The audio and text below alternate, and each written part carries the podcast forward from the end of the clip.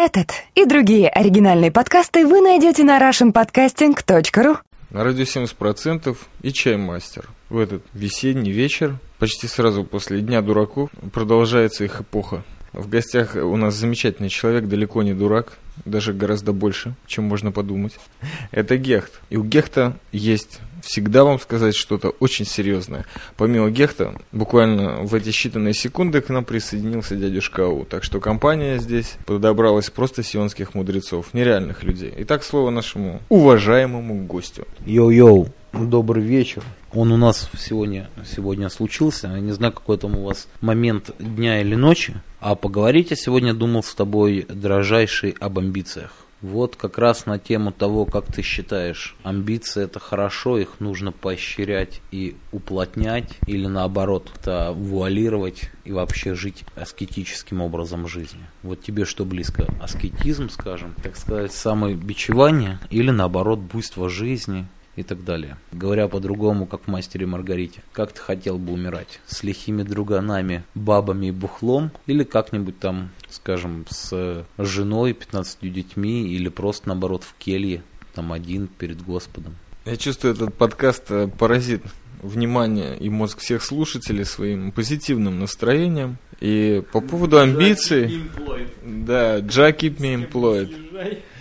Я, как всегда, хотел начать вопросом или легкой реминисценцией в что-нибудь. э, А чаймастер не знает, что такое амбиции. Знаете, это очень популярно сейчас стало размывать, знаете, волошить, волошить понятие. А можно, можно поподробнее? Да, а поподробнее... Нет, подожди, так мы про амбиции или про умирать? Это две разные вещи, по-моему. Просто покороче. Как умирать, ну, без боли хотелось бы, и быстро, как и все порядочное мещанское Вопрос- человечество. вопрос здесь не в этом. А перед Богом я тебе скажу, что я схожу из такой точки зрения, когда Джа ведет меня по жизни, то к какому-то концу меня точно приведет. Почему? Потому что конец-то будет. Этому жизненному кругу, следующему, неважно. Сколько захочу, в общем-то. А по поводу амбиций, ты знаешь, э, с возрастом, вот это, наверное, критический порог 30-летия, когда э, мне действительно начинают быть глубоко непонятны все эти формулировки и термины, типа амбиции, совесть, добро и зло. Я ограничусь каким-нибудь таким народным, знаешь, что я, я простой растаман, я делаю то, что я делаю. Джак говорит э, со мной через мое сердце, но иногда во мне просыпается просто аншлюсовский, австрийский панк, и тогда мир переворачивается. Вот между этими амбициями, как бы, как это пройти, я и живу. Э, Дядюшка Ау, по-моему, хочет заметку сделать на полях. Да нет, я просто тут пытался визуально изобразить, что куда-то делать то, что я сейчас выкурил. Ну да ладно, это, видимо, такие мысли тут завернули. Насчет амбиций, э, я хочу притчу одну рассказать, которую рассказал когда-то Ушо.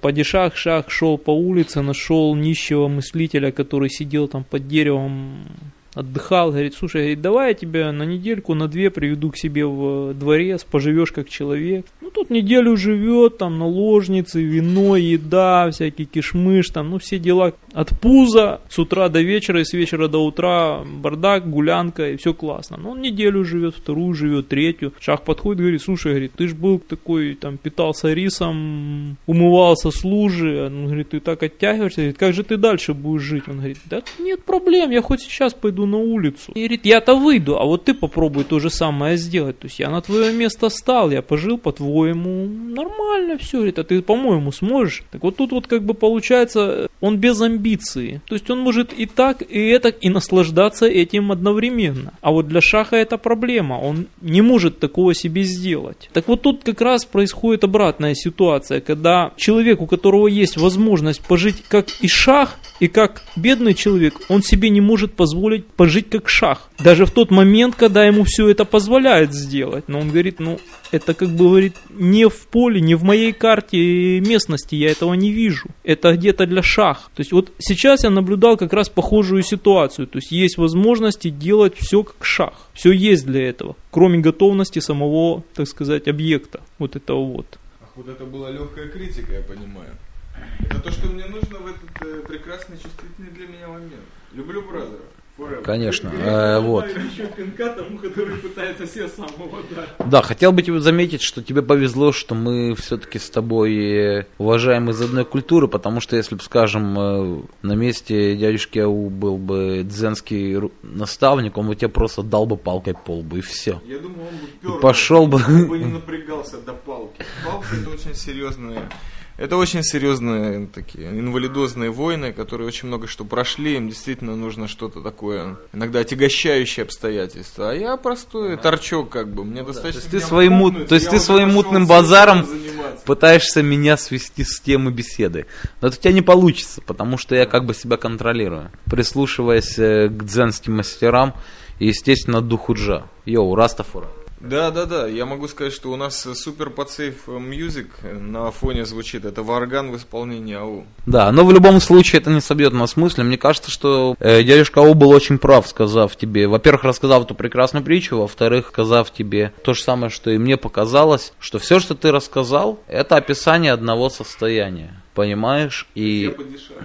Ты, да, ты как бы падишах, но со второй стороны. Ты как бы вечный такой диаген. У тебя есть проблема. Все, что ты описал, ты сходишь из как бы из желания негатива. Понимаешь? То есть даже твое описание как бы радости, типа, должно было быть. Но иногда на меня нападают моменты, когда я превращаюсь в адского невыносимого месиботного чувака и торчка, короче, вообще прыгаю там, очень развратен с женщинами и так далее. Но нет, ты подорожаешь еще большему. А скинув говоришь, я превращаюсь в дикого зверя. То есть ты еще и бычеешь при этом.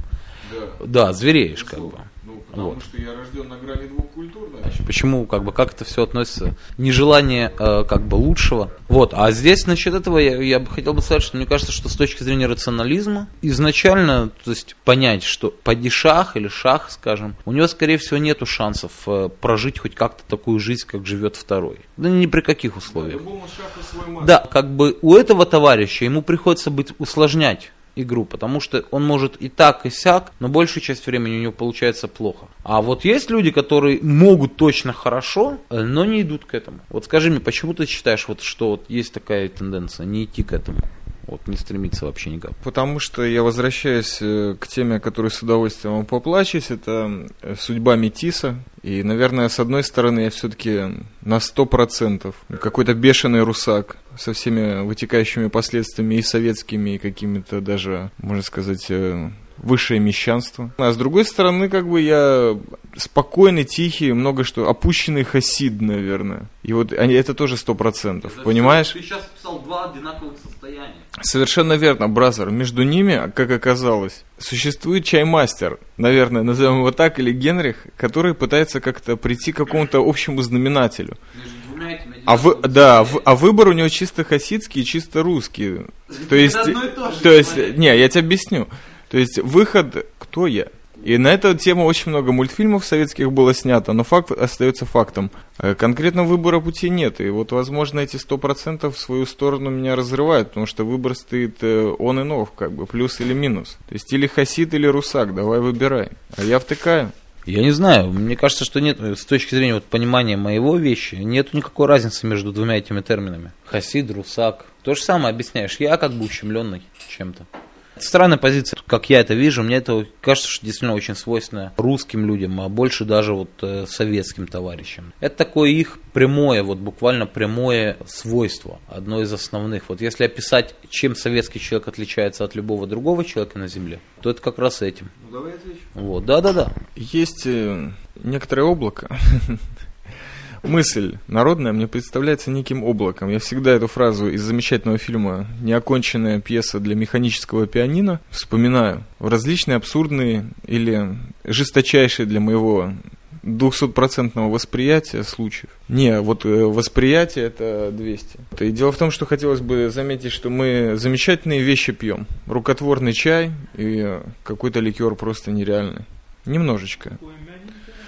Да вы дадите мне договорить, или будете стаканом отвлекать меня, передающимся? Чаша идет по водам Ганга. Э, Честно говоря, не знаю, что хотел уже сказать, если честно. Что там про Хасида и русского? Вы меня отвлекли. Отлично. Мне кажется, вот ты сейчас только что реально отобразил положение вещей. И вот отсюда я хотел бы плавно перейти, может быть, на темы более близкие нам в плане обсуждения постоянного. Это как раз э, тема увлечения вот кинематографом, пути, жизненному пути разнообразных как бы великих мастеров. Я, мне кажется, что реально всем нам, мне, тебе, как бы я это понимаю точно, хотелось бы быть одним из этих великих мастеров. До стопудняк. Не обманывай себя. Ты же хотел бы быть, скажем, Бергманом. Ну, не, не, не, не, не, не, имен, не, именно, не именно Бергманом. Имеется в виду вот таким известным, как Бергман. Вот сделать что-нибудь такое важное. Или, скажем, как Ларс фон Триер. Ну, можно сказать на эту тему. Я уже даже не хочу вспоминать господина Мики, просто родиться в Японии и стать Мики. Приятно?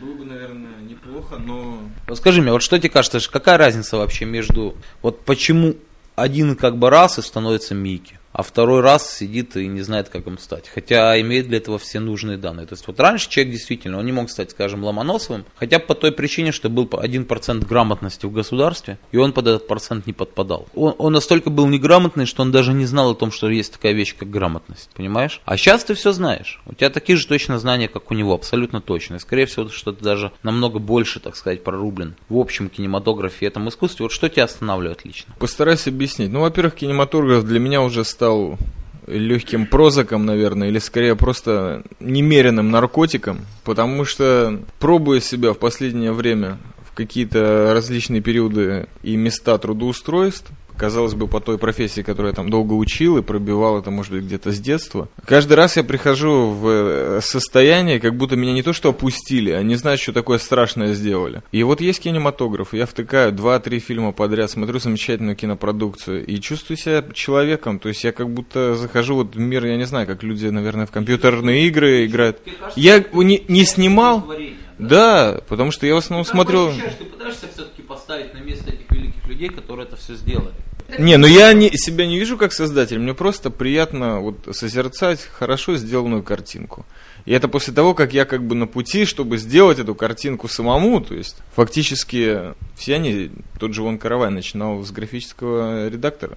А по поводу того, кем бы я хотел быть или стать из тех гениальных, да не хотел бы я стать, я просто хочу простых мещанских вещей, как есть, э, спать ночью. Ну и, в общем-то, на этом стоит закончить достаточно короткий список. Не волнует меня ни революция, ни какое-то продвижение тем, ни мое видение каких-то определенных вещей. Это все тысячу раз видели. Серьезно? Ну, может быть.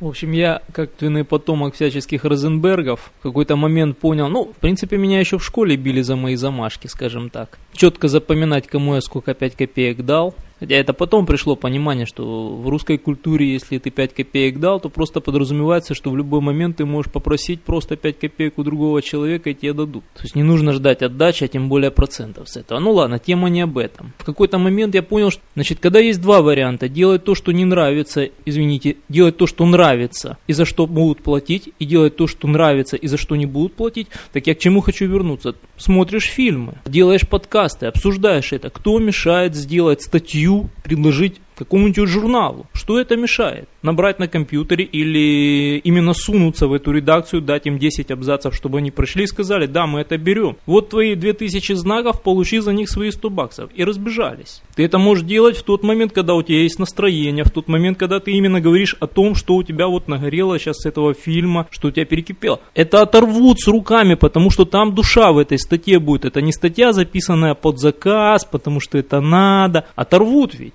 Но это делать надо. Отрывают уже. А я скажу, что это значит. Это значит следующую вещь. Есть у всех людей тот самый главный страх, который был вот основным страхом для всей... Да, да, да. Это страх поражения. То есть это изначально страх поражения. То есть изначально любой из нас, он боится, что я вот ломанулся бы по пути, скажем, того, тебе не нравится Берг, да? Из-за его жизни, как бы сумбурной.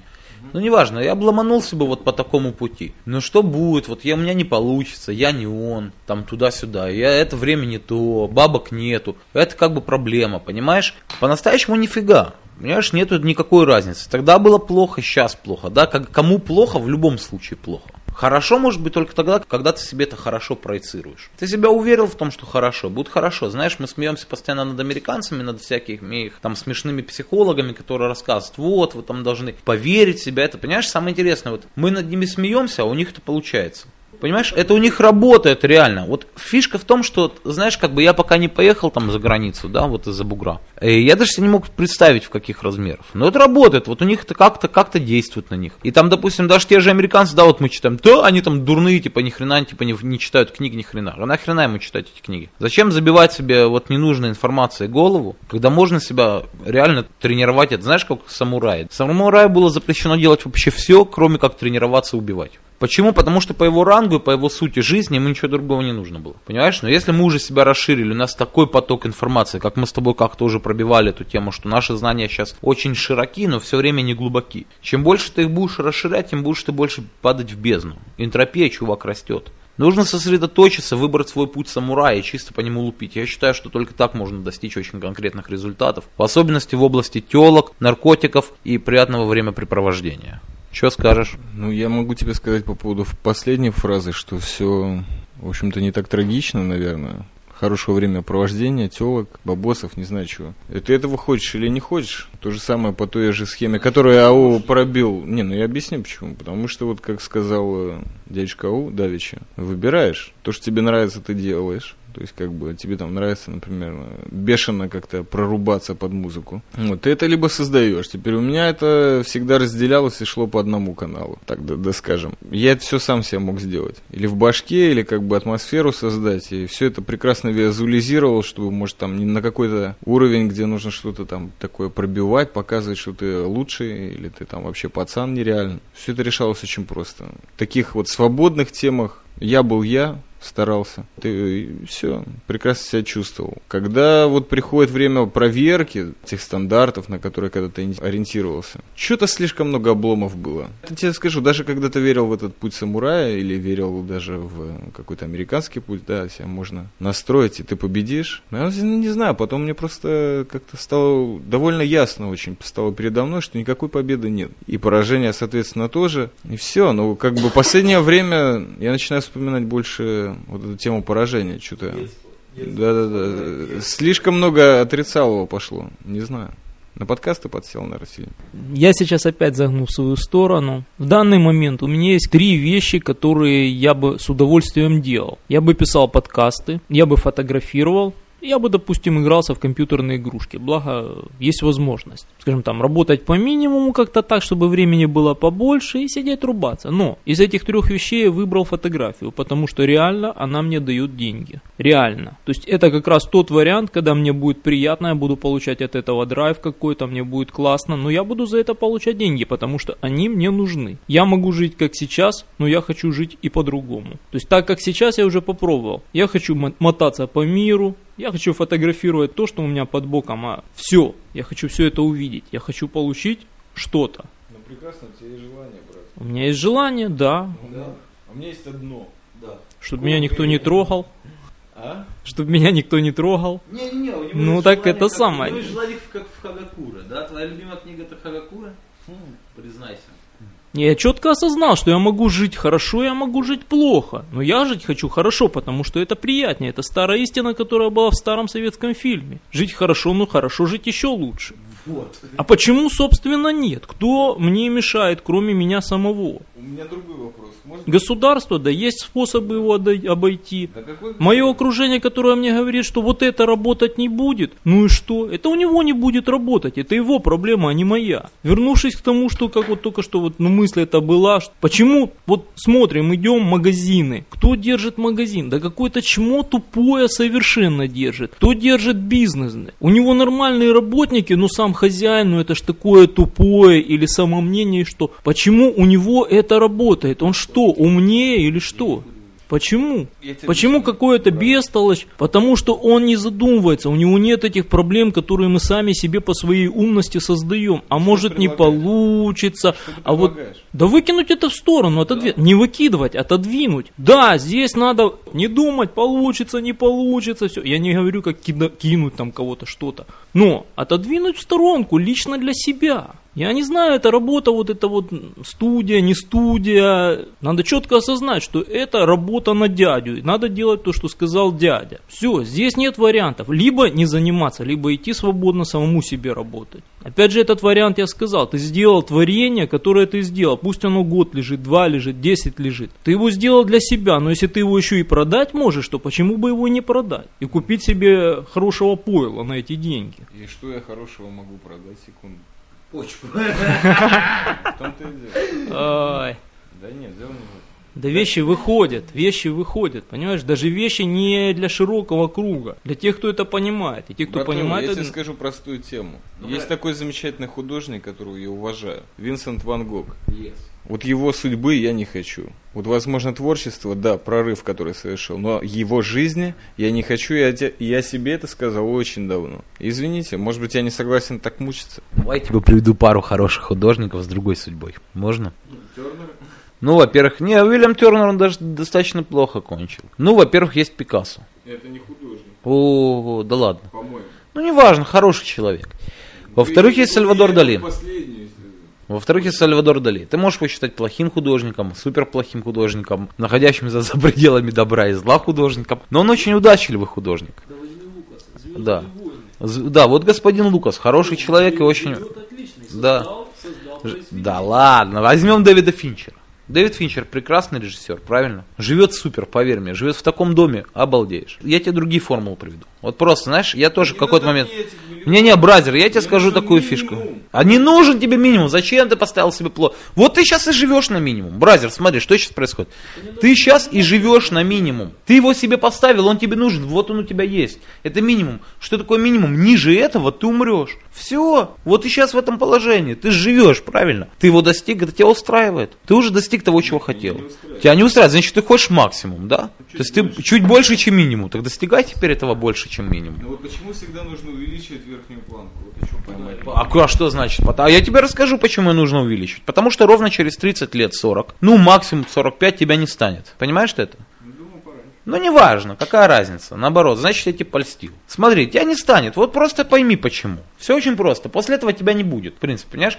То есть физиологически ты больше не будешь присутствовать в этом мире. Отлично. А этот мир это единственное, что ос- осязаемо и созерцаемо. Очень может быть, что потом ты, у тебя будет какая-то ре- реинкарнация, и ты переродишься в еще какого-нибудь чувака. Но тебе лично чай Масту, From the Zion, Мизмихмаша и вообще из центра страны, вообще приятного человека, это будет похуй.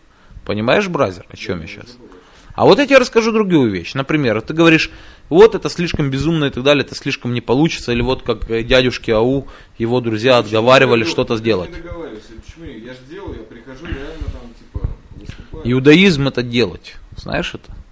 Так вот, смотри, например, вот такая любимая мною фирма Apple, ты ее прекрасно знаешь, которая выпускает замечательный компьютер. Знаешь, как она создавалась? Это не важно. Когда они уже создали этот компьютер, была некая проблема, что у второго э, создателя фирмы Apple, у Стива Возника, у него был контракт с фирмой HP что все его разработки, которые он делает в области вычислительной техники, будут изначально принадлежать HP, а потом он как бы, если они, ему, если они им не понадобятся, он может воспользоваться этими правами. А я, я еще раз напомню, речь идет о персональном компьютере. Да, первом персональном компьютере в мире, который вот сейчас стоит у всех у нас. Тогда, значит, Стив Возник приперся с этой штуковиной, да, с этой коробкой, с персональным компьютером Apple 1. Это была такая, как бы, деревянная коробочка. Он как бы с этой хреновиной приперся в HP. Он им показал, сказал, они его спросили, что это такое, чувак? Он говорит, это персональный компьютер. Они говорят, для чего? Чтобы стоял дома у каждого человека. Они на него очень серьезно посмотрели, сказали, ты что, долбоеб? Зачем человеку компьютер? Это, понимаешь, когда тебе такое говорят, это не то, что безумная идея. Знаешь, какая безумная идея? Я в пятом классе, короче, у меня были экзамены в моей школе этой, сумасшедшей художественной. Знаешь, что ребенку в пятом классе сказали? Я прихожу, сидит комиссия реально, да, я в пятом классе. И мне говорят, молодой человек, почему вы вообще решили стать художником? Вы знаете, как в нашей стране нужны рабочие руки? Если бы, если бы я был бы в Америке, моя бы семья этих всех бы товарищей покарала на бабки. Я бы сейчас бы был миллионер за то, что они мне психику сбили. Ты понимаешь? Ты знаешь, что в Канаде засудили врача за то, что родилась девочка, она в конце стала дауном, а засудили его, знаешь, за что? За то, что он матерился во время родов. И они смогли доказать, что это повело в том, что она стала дебилкой. Понимаешь, какой ужас творится? Пойми, мы как бы обладаем, по-моему, другим сознанием. Понимаешь, но если мы поверим в то, что безумные вещи можно сделать, как, например, фирма Apple поверили в то, что обычному человеку компьютер нужен. А они даже не поверили, они это сделали. Если тебе никто не верит, сделай это. Что сделай? Что сделай, возьми и сделай то, что ты хочешь. Вот я тебе скажу честно, вот в этом в очередной раз подтверждаю, наверное, тем, что я являюсь глубочайшим совком, я не знаю, как это преодолеть на самом деле, на данном этапе. Или просто, наверное, забываю слишком часто. Секунду. Подкастослушатели пусть отдыхают под звуки аудио моно- или стереоканалов. Меня всегда смущали вот эти американские примеры. Допустим, они не счастливых американцев, а каких-то французов или тех же замечательных русских мужиков из деревни, которые, собрав э, самогон, самолет, понимаешь, просто там выходили в нереальных калашников в конце. Неважно. Примеры вот такого ахтунга, да, когда человек добился всего, там, казалось бы, там, не знаю, продав крупицу песка из Сибири, они меня не впечатляют в силу моей, моей совковости. Меня вот больше впечатляет пример Буковского, наверное, знаешь. Из жизни у ларька нашел 10 баксов. Ты знаешь, не могу никак преодолеть, потому что счастье при нахождении такого как-то трудно с чем сравниться. Дело в том, что вот там это именно тот момент, когда ты абсолютно вот счастье, оно тебя вот один раз упал, и это действительно вот, тотальное счастье. А все, что связано с вот переходом на какой-то мещанский уровень, когда хочется заработать, да, там, на семью, на жизнь, на все остальное. Блин, по дороге, я не знаю почему, в силу, наверное, той же совковости, проходишь кучу ступеней преодоления своей совести, своих каких-то таких, э, почему-то каких-то вот совковых вот этих тем, да, которые, может быть, в классических романах были описаны. Тоже устройство на радио, понимаешь, тебя глючит какой-то вонючий москвич, да? Как бы он смотрит, что человек серьезный, ну, может быть, запинается немного, ну, может, первый раз на радио. Его все это не волнует, это офигенный профессиональный подход, за что ему и спасибо. Вопрос в другом. Именно то, что ты сказал, прием пятилетки в художественную школу. Ну, люди серьезные. Я признал, что я говно, и соскочил, и все нормально. Понимаешь, все, что ты проходишь на этот мещанский уровень, связано с полным дерьмом, как бы, который ты переживаешь. То есть на тебя куча дерьма вываливается. Может быть, это звучит банально, а может быть, так и есть. Да, на 30-м ведре этого дерьма, который тебя за очень короткий промежуток вываливается, ну, как бы начинаешь задумываться, твое ли это. Твое, твое жрать говно, ну я не хочу. Ну надо понимать, что это говно тех людей. Зачем считать его своим? Да, да, да. да у этого человека амбиции, да, он там 30 лет на радио, да, он там блядь, понимает оттенки звука между голосами, все дела. Но это его проблема, нужно это осознавать. Ну, ну он хочет понтоваться. Даже... Ну пусть он понтуется, сделай ему маленький подарок, покажи, что... Да ну, не, не то, что... Таланта, не Какого? Чего? Моего, наверное. А кто сказал? Этот, который сидит со своим ведром говна? он же принимает на работу, реально. Ну и что? Тебе нужно на работу попасть. Ему нужно найти человека, работника. Это же, как говорится, такое, кому что нужно. Опять же, понимание вот этих вот каких недостатков людских. Как только приходит понимание, ты на это уже не можешь обижаться, потому что ты понимаешь, почему это. И все, и в этом проблема тут же сама отпадает. Почему обижаться? Просто не подхожу и все. Ну, что за... Кто сказал? Тебе даже кто-то слово сказал, что ты не подходишь. Ты ушел до того, как все закончилось.